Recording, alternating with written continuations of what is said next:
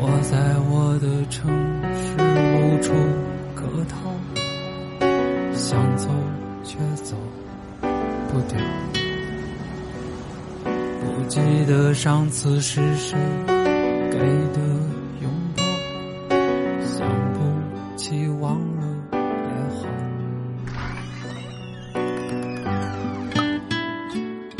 不在深夜。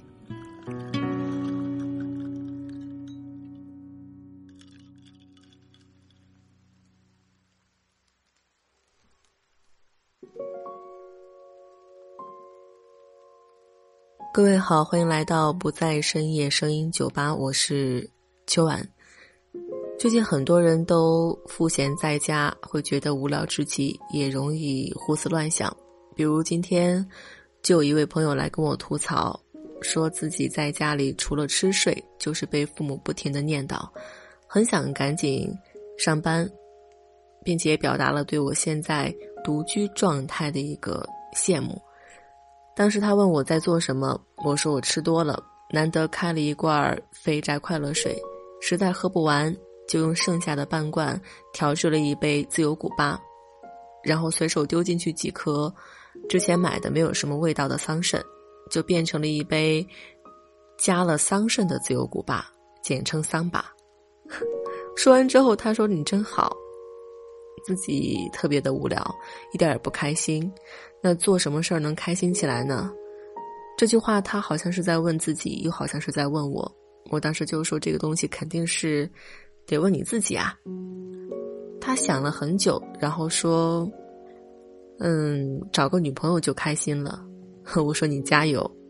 但是朋友却又说：“其实以他现在的状态，感觉结不起婚。”也不知道是为什么，我突然想起很久以前，因为某档相亲节目火起来的一个女嘉宾，就是那个宁愿坐在宝马上哭，也不愿坐在单车上笑的马诺姑娘。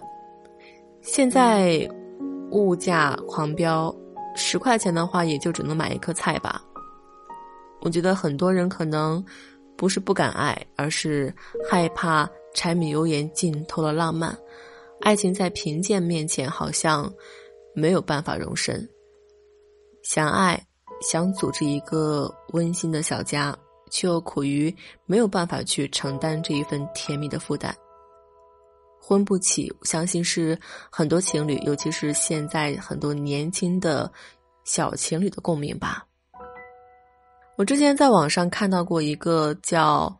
对比七十年代至今的结婚成本的这样一个话题，他对上世纪七十年代、八十年代、九十年代以及二十一世纪的结婚账单做了一个详细的比较，总结出了七十年代结婚仅需要花费六百块钱，到了八十年代就是三千块，九十年代结婚就要花三万三。那到了二十一世纪呢，结婚成本就已经高达四十二万六千二百元人民币。到了目前这个价格狂飙的今天，我想可能有这将近四十三万，也没有办法让甜蜜的小两口有足够的信心去结婚了吧？那没有钱，婚就不结了吗？该结还是得结嘛。于是就有一个在。前几年很时髦的词儿叫裸婚，就出现了裸婚族，为了爱情再苦也要在一起。在爱情跟面包当中难以抉择，但总会有人坚定的去选择要爱情，再苦也要在一起。两个人结婚，省掉传统的婚庆模式，两个人先到登记处登记，把自己一辈子的幸福交给对方。即使没钱，也要在一起相濡以沫。我们可以没有房子，可以没有车，但是不管怎么样，我们不能没有爱。爱是我们最重要的信仰。当然啊，也有选择面包而放弃爱情的，就像前面说的那个姑娘嘛，宝马族，为了面包最终放弃爱情。很早之前有两部电视剧嘛，一个是《蜗居》，一个是《裸婚时代》。曾经一度掀起了内地电视剧的狂潮，收视率还有人气都非常的高涨。恰恰是因为这两部电视剧演的特别的真实，也赤裸裸的反映了八零后以及年轻的这一代在这个经济压力沉重、社会竞争激烈，两个人相爱想结婚却没有房没有车，三餐也难以做到温饱的状况，引起了社会大众的一个共鸣。古语有云啊，贫贱夫妻百事哀。在这个这么现实的社会里面，难免会有许多家长给子女，尤其是女儿定一个择偶标准，要有房有车有经济基础。其实天下的父母都是一样的，永远都想自己的孩子好，他们只想让自己的孩子在以后的生活当中能够过得更好。所以到了适婚的年纪，很多婚不起的情侣，最终也就没有办法走进婚姻的殿堂。而女方可能最终就嫁给了一个自己不会很爱，但是有足够的钱去满足一个虚荣心和能够给你经济上的安全感的这样一个男人。其实，我觉得女人的这一生不能够把婚姻看得那么重。我相信，一定有部分的姑娘最看重的就是婚姻，因为他们会把婚姻的成功当成是人生最大的成功。其实很多姑娘也并不是不敢裸婚，只是像我前面讲的那样，害怕被柴米油盐浸透了浪漫，也害怕爱情在贫贱面前无处容身。一个男人你可以不够有钱，但是一定要给你爱的女人信心。女人可以吃苦受穷，但前提一定得是那个男人对她的爱值得让她去煎熬，并且让对方看得见未来。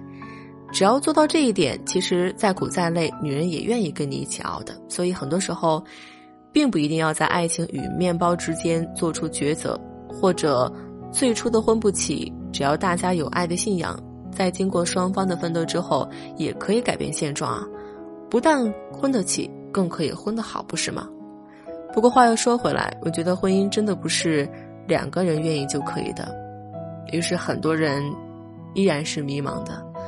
不过，人毕竟是群居动物嘛，你总是不可能一直一个人生活的，所以很多人还是选择要去结婚。那关于结婚，我们需要知道一些什么呢？对于大部分的女生来讲，结婚是世上最美好的事儿。那我这个有点理性的人，就很想知道，在这个结婚的过程当中，关于金钱。大家要怎么样处理呢？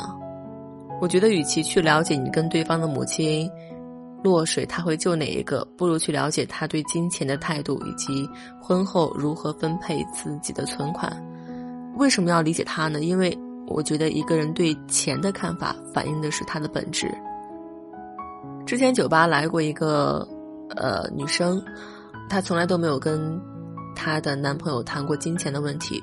因为她觉得谈钱很伤和气啊，并且很想当然的就认为婚后丈夫肯定会将工资卡交给自己的。但是结婚后呢，丈夫不仅财务保密，还责怪她乱花钱。他们两个人经常因为谁付月供、要给父母多少钱而吵架。只要一谈到钱，她老公就像变了一个人。所以在婚前，我们应该知道一些事儿，比如对方对 AA 制的看法。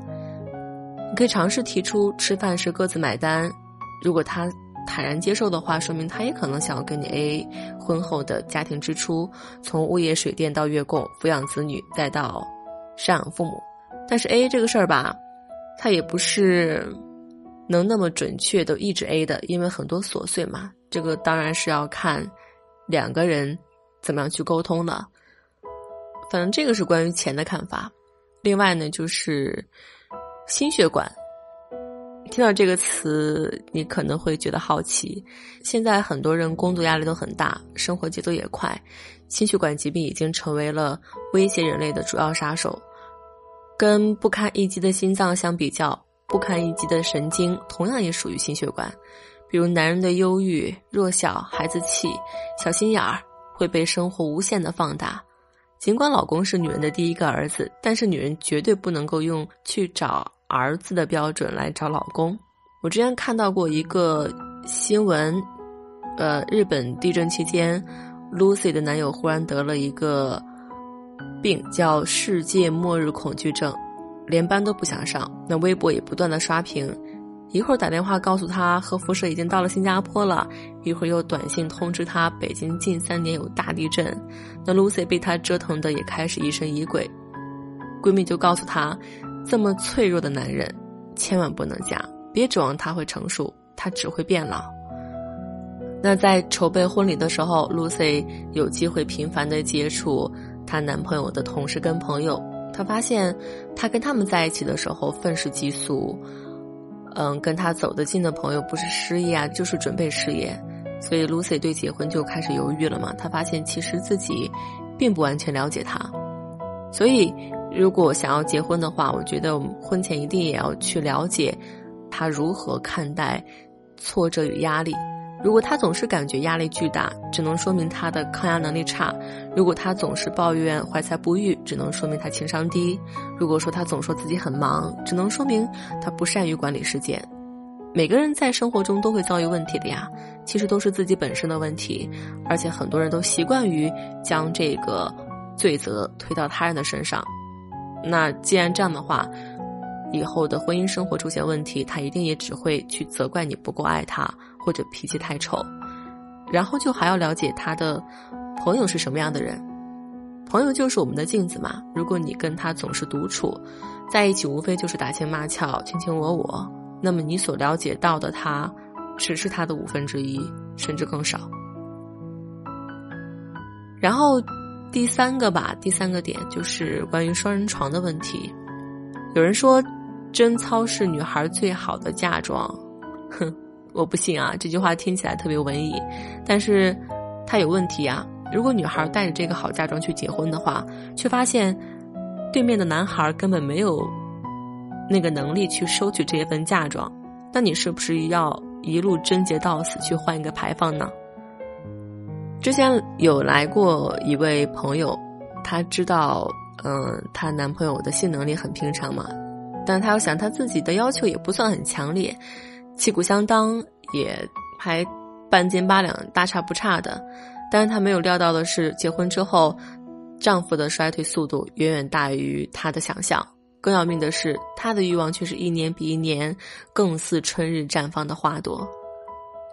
所以，婚前还要了解的事情就是，目前你看能力一般的男人，结婚后可能会加速去降低。那目前能力一般的女性的话，至少在四十岁之前，能力跟欲望是逐年增长的。性爱的重要性不仅不会随着两人走入婚姻而终结，反而会变得更加重要。即使是现在，你对无性婚姻没有意见，它将来也可能会成为毁灭关系的原子弹。爱情它掺杂了很多七七八八的外界因素，它是一个综合，但是性是爱情的一个基础，是一个存在的共性。你要说爱情跟婚姻的关系，我觉得就是年轻的时候吃生猛海鲜重口味儿，到你该收心的时候就可以吃吃白米饭嘛，平淡回归平淡。对于今天的很多没有结婚的人来说，也不要着急。我知道大家都有标准，那婚姻这口饭不会那么容易吃下去的，但是我们还是要多去尝一尝。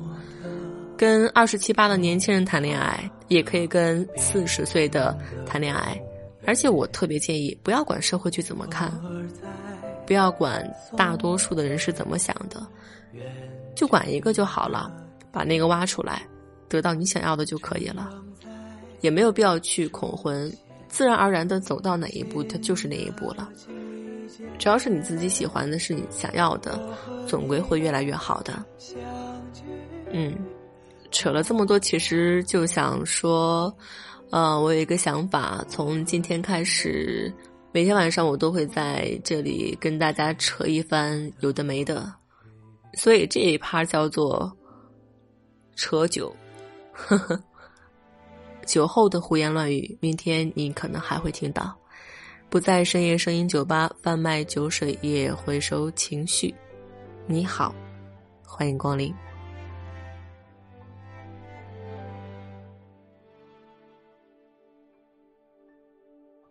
轻轻的摇曳，风的季节，悄悄的萌发稚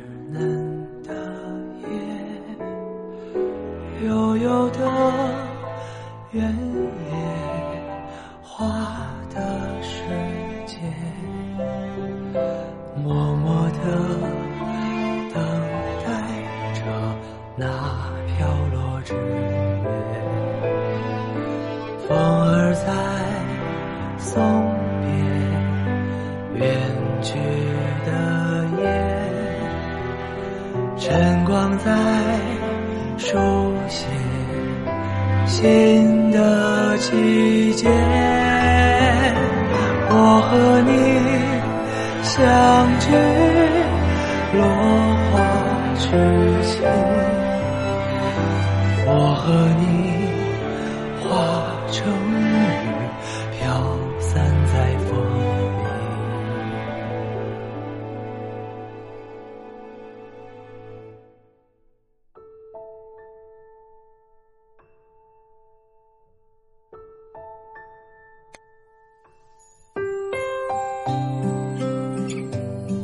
更多互动分享，请新浪微博艾特子夜微苏，让声音。